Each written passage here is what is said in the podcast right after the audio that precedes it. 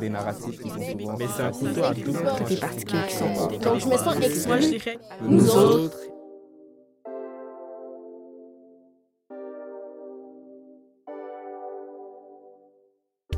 Après mai 2020, les fils d'actualité sur les médias sociaux ont changé. Leur homogénéité a été remise en question.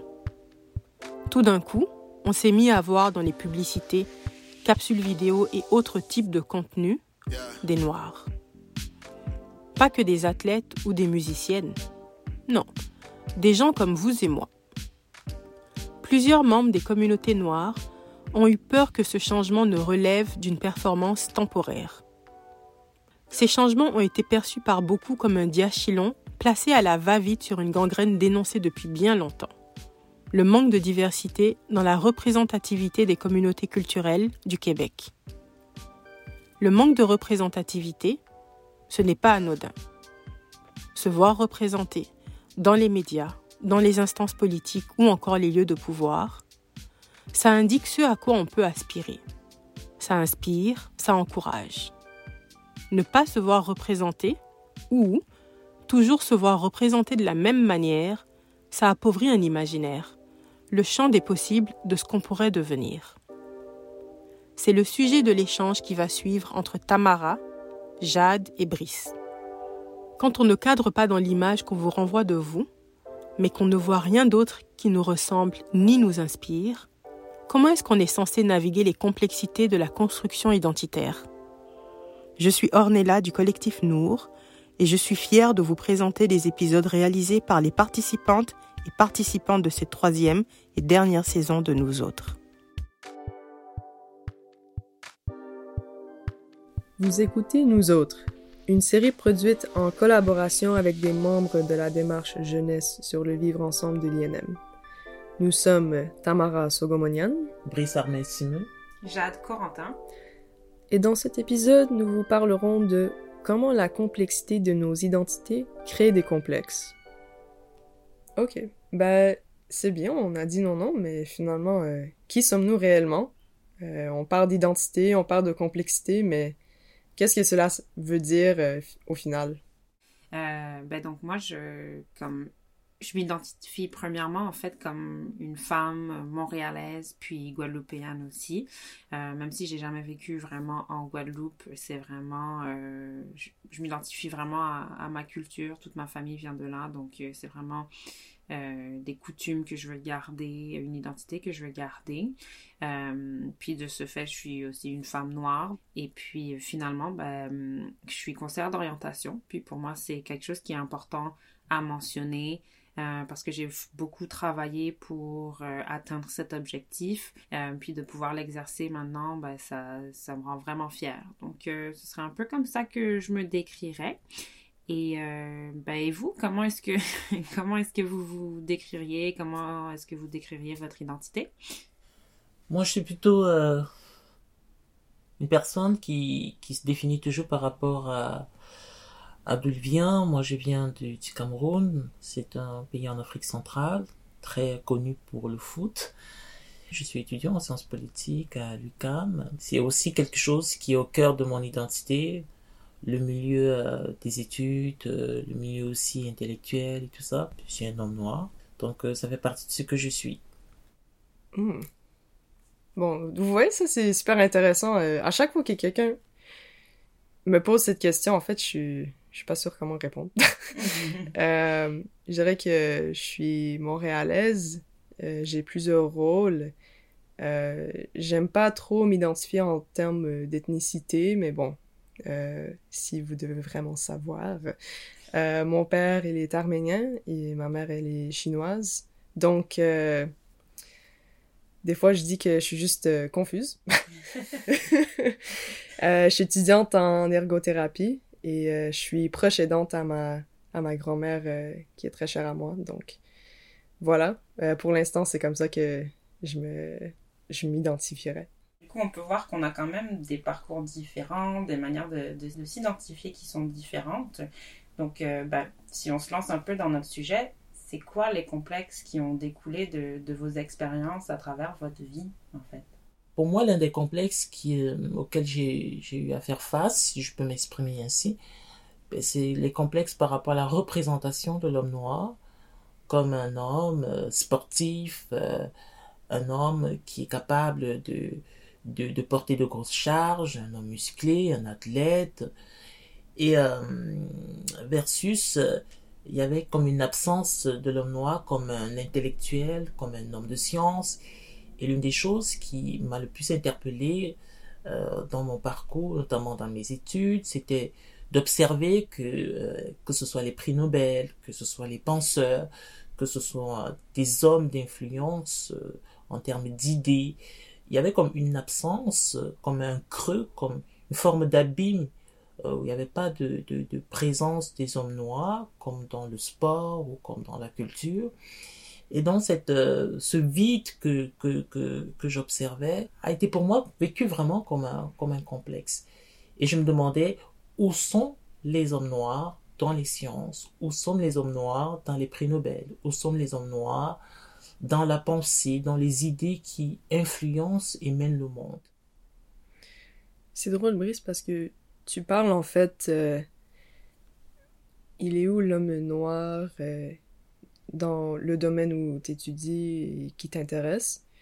Et en fait, j'ai l'impression que je vis le problème similaire, un, problème similaire dans le sens que j'en connais pas beaucoup euh, d'arméniennes chinoises qui a mon apparence aussi un peu on m'a dit que j'ai l'air autochtone on m'a dit que j'ai l'air je sais pas quoi d'autre et puis en fait, je trouve que ce manque de de représentation ou bien ce manque d'avoir justement de, de stéréotypes, ça ça fait en sorte qu'on est confus peut-être ou bien on n'a pas de repères.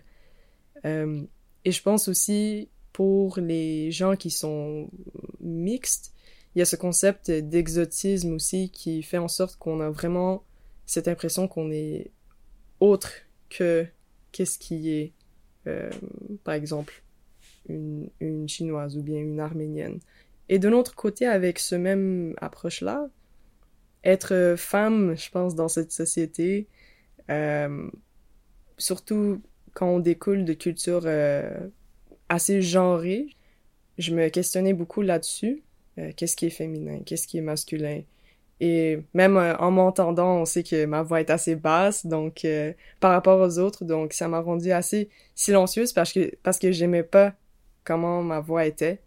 Donc euh, je pense aussi a non seulement ce cet aspect de physique ou bien d'apparence, mais aussi ce cette attente de comment on devrait se comporter. Donc je pense que c'est ça qui fait en sorte que nos identités euh, et comment on évolue devient de plus en plus complexe. Et aussi créer des complexes. Mhm. C'est tout ce mélange-là. Puis ce que tu dis, c'est vraiment. Euh, ça me rejoint beaucoup dans le mix d'identité, dans le sens que moi, euh, c'est ça, je suis originaire de la Guadeloupe. J'ai jamais vécu là-bas. J'ai vécu en Amérique du Nord.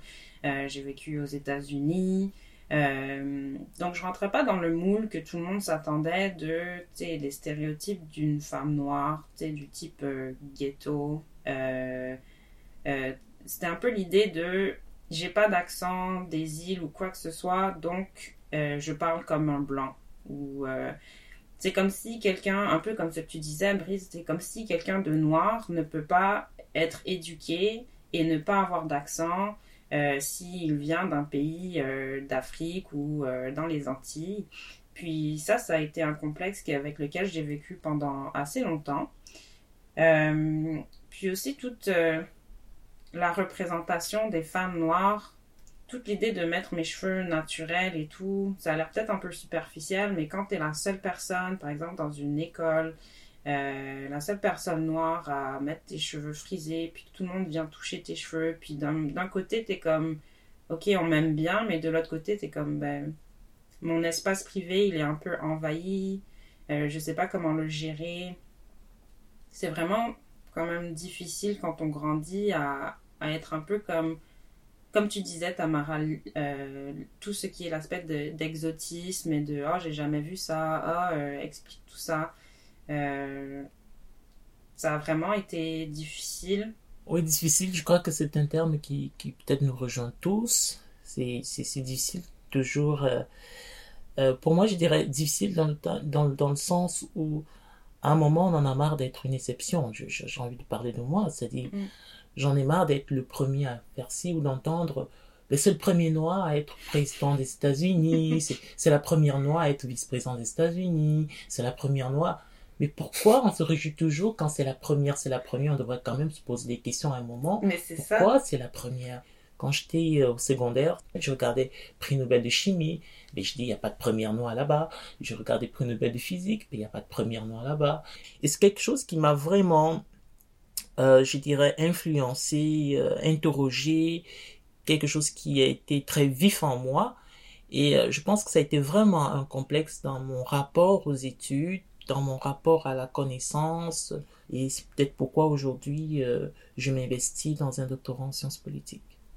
C'est vrai que ce que Tamara a dit, je reviens à ce que Tamara a dit par rapport à cette identité binôme qu'elle peut avoir, si je peux me permettre euh, de, le nommer comme ça.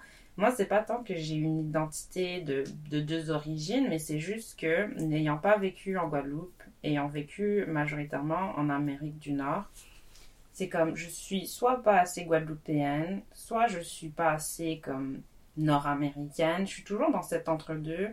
Euh, mon identité est vraiment complexe pour cette raison-là, parce qu'il y a beaucoup de choses qui ont été construites à travers ma culture d'origine et les cultures qui m'entouraient pendant que je grandissais. Et il y avait comme cette attente que dès que je disais que je suis de la Guadeloupe, c'est comme elle sait faire ci, ça, ça, ça, puis voilà. Mais en fait, je suis un mélange, malheureusement et heureusement en même temps. Mais des fois, c'est comme d'avoir cette attente des autres, de rentrer dans le moule mais de toi, comme savoir que tu es unique en, ton genre, en ta personne, c'est vraiment euh, frustrant en fait de presque toujours devoir se défendre, d'expliquer oui je viens de là, mais il y a tout ça qui m'a construit, puis je rentre pas dans ce moule-là, mais je rentre dans ce moule-là, puis il n'y a pas de bon ou mauvaise euh, personne. Bref, c'est vraiment frustrant d'en parler comme ça. Euh, mais c'est ça aussi qui a créé un complexe en moi. c'est cette attente de ce que les gens ont de moi versus toute cette expérience qui est riche derrière moi et que des fois je dois mettre de côté pour apaiser les autres ou euh, pour rentrer un peu plus dans ce qu'ils attendent de mon comportement et tout. On dirait, ben, les deux, vous, euh, vous parlez de concept de on, nous sommes pas assez ou bien on mm. répond pas aux attentes. Euh, par exemple, Brice, tu parlais de l'homme noir dans tel ou tel domaine. Et c'est drôle parce que moi aussi, je me suis demandé pourquoi est-ce qu'on célèbre le premier ou la première de telle ou telle personne, mais je trouve que c'est célébré à cause que la personne, elle a pu justement euh, dépasser euh, les défis ou bien euh, les systèmes d'oppression ou bien juste les barrières environnementales, peu importe le terme qu'on utilise, pour justement euh, ne pas se mettre dans ce moule de, de stéréotypes. Donc je pense que c'est pour ça que c'est célébré. Par contre, c'est bien d'être critique aussi de pourquoi est-ce que c'est célébré quand c'est censé être la norme ou bien quand c'est censé être oh ben oui il y a quelqu'un qui est noir ou bien quelqu'un qui est coloré entre guillemets dans ce milieu là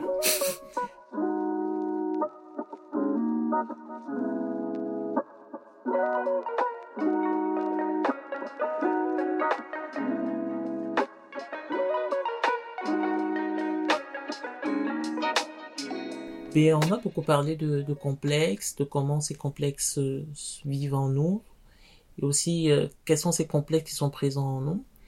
Mais je m'interroge aussi sur euh, le regard de la société sur nous, comment ce regard-là va définir nos identités et est-ce qu'on en a conscience, surtout que nos identités ne sont pas des réalités isolées.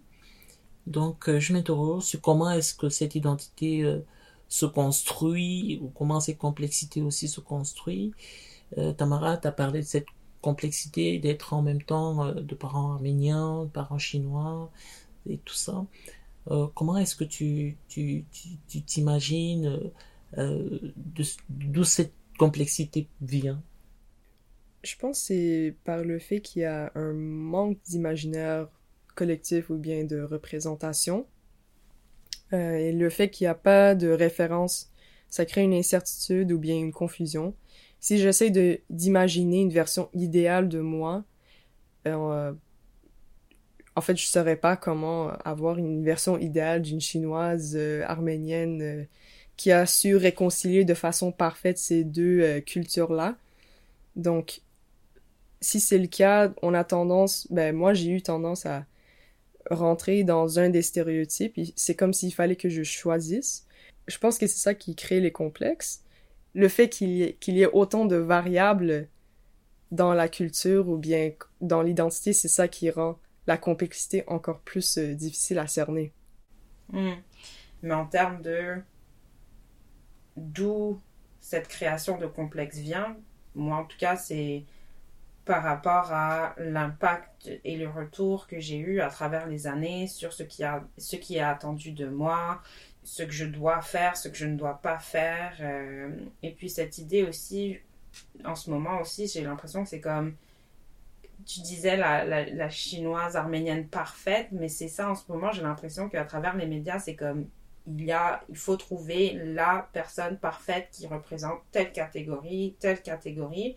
Puis c'est comme tout le temps un jeu de comparaison, j'ai l'impression, puis ça aide pas en fait à, à une personne à se recentrer pour essayer de, diminuer ces, complexes-là parce que on est toujours confronté euh, à des représentations ou à des non-représentations euh, dans lesquelles on se retrouve ou on se retrouve pas. Et il y a tout le temps un, un travail qui doit être fait. Puis euh, je trouve ça aussi fatigant, mais je, trouve que c'est ça en termes de d'où ça vient, qu'est-ce qui les crée, qu'est-ce qui les rend complexes. Ben, c'est tout le temps le, miroir de la société qui nous euh, renvoie des, images et comment nous on réagit à ça. Et plus c'est difficile, plus je trouve que ça crée un complexe. Et plus il y a du travail à faire après derrière. Puis ça veut pas dire que le travail ne peut pas être fait, puis qu'on peut pas être complètement correct avec soi-même. Mais Écoute, euh, j'aime bien quand tu dis être correct. là.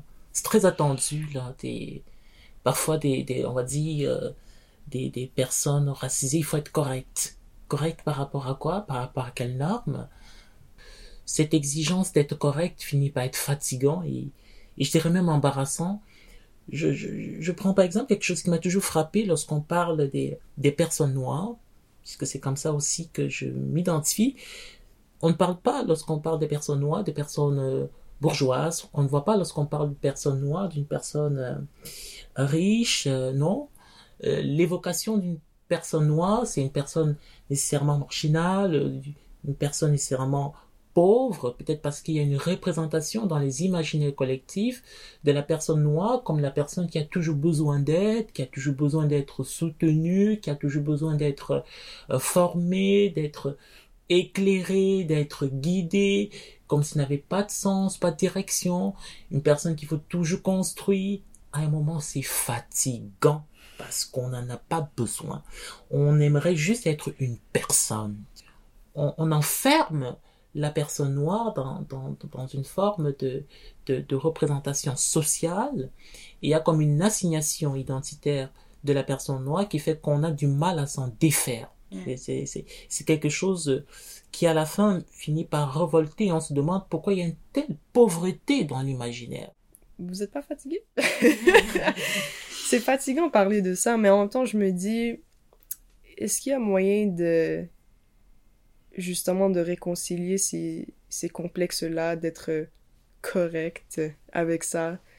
Euh, et puis, justement, euh, est-ce qu'on est capable de compartimentaliser ces facteurs extérieurs et les rôles que on adopte le jour au jour, malgré justement cette fatigue, malgré le fait que on en a marre que les gens ils touchent nos cheveux ou bien qu'on ils nous disent oh finalement toi t'es t'es noir mais t'es pas si foncé donc c'est correct Euh, Mm. donc je me dis c'est quelque chose que je me demande euh, assez souvent et je sais pas si le fait que je me demande assez souvent, c'est un complexe en tant que tel, mais bon. on, va reprendre euh, toute la question.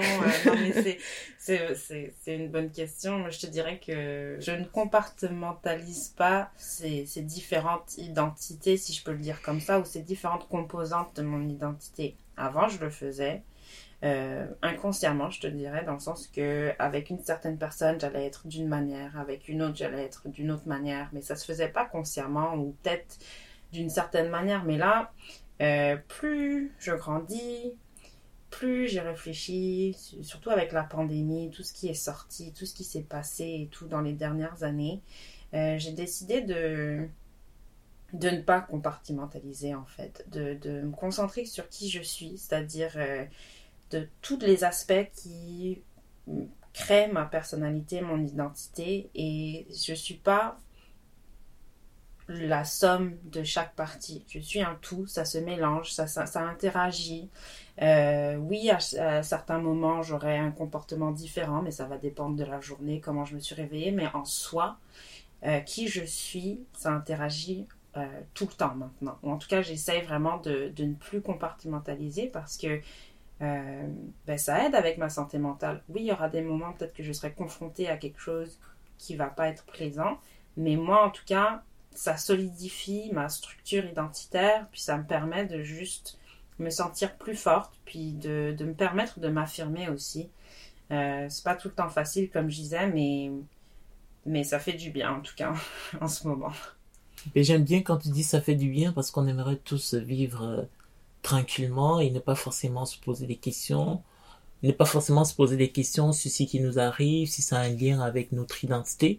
Je pense que c'est quelque chose d'assez difficile à vivre, de vivre soit des succès ou des échecs et de toujours rapporter de cela par rapport à son identité, d'être peut-être euh, refusé euh, dans un emploi et de se dire est-ce que c'est parce que je suis noir ou, ou est-ce que c'est parce que je suis incompétent? J'aimerais qu'on me poser la seule question, est-ce que c'est parce que je suis incompétent? J'aimerais tellement être à l'aise de me poser juste cette question-là et de ne pas avoir à me dire, est-ce que c'est parce que je suis noir ou est-ce qu'ils ont un problème avec la représentation des noirs? Et moi, pour, euh, pour j'ai envie de dire, pour dépasser ça, pour œuvrer comme ça, pour moi, c'est... J'ai choisi un peu de m'en foutre. Ça peut paraître un peu euh, bizarre ou peut-être une fuite en avant, mais c'est vrai. C'est, j'ai décidé un peu de, de, de ne pas me laisser comme enfermer dans des barrières, dans des représentations. Je n'ai pas envie de passer ma vie à corriger ou à essayer de démonter des biais. Je pense que ceux qui ont ces biais-là doivent apprendre à les changer eux-mêmes. Pour moi, mm, m'en foutre, euh, c'est cette façon de me de rendre de me rendre indifférent finalement à à ces perceptions, à ces imaginaires toxiques. Pour moi, c'est c'est une manière aussi de me protéger de protéger euh, mon bien-être mental, de, protéger mon bien-être social, mais aussi de, de, de moi-même euh, déconstruire des, des, des biais qui pourraient euh, de manière inconsciente se produire en moi. Je veux pas, je veux pas être dans une, dans une, c'est pas moi, dans une, dans une norme qui, qui, qui, qui va peser l'autre tout en me gênant. J'ai pas envie de me conformer aux attentes de l'autre en me privant d'être moi-même finalement.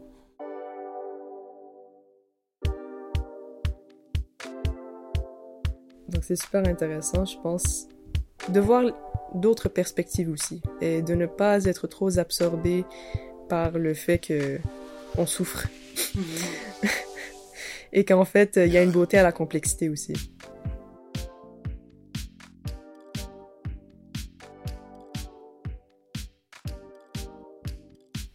Vous avez écouté un épisode de Nous Autres, une série produite par l'INM en collaboration avec le collectif Nour. À la scénarisation, à la recherche et à la réalisation, Tamara Sogomonian, Brice Armel Simeux, et Jade Corentin. En soutien à la réalisation et au montage, le collectif Nour. Au mixage, Parker Ma, avec la musique de Guillaume Hubermont.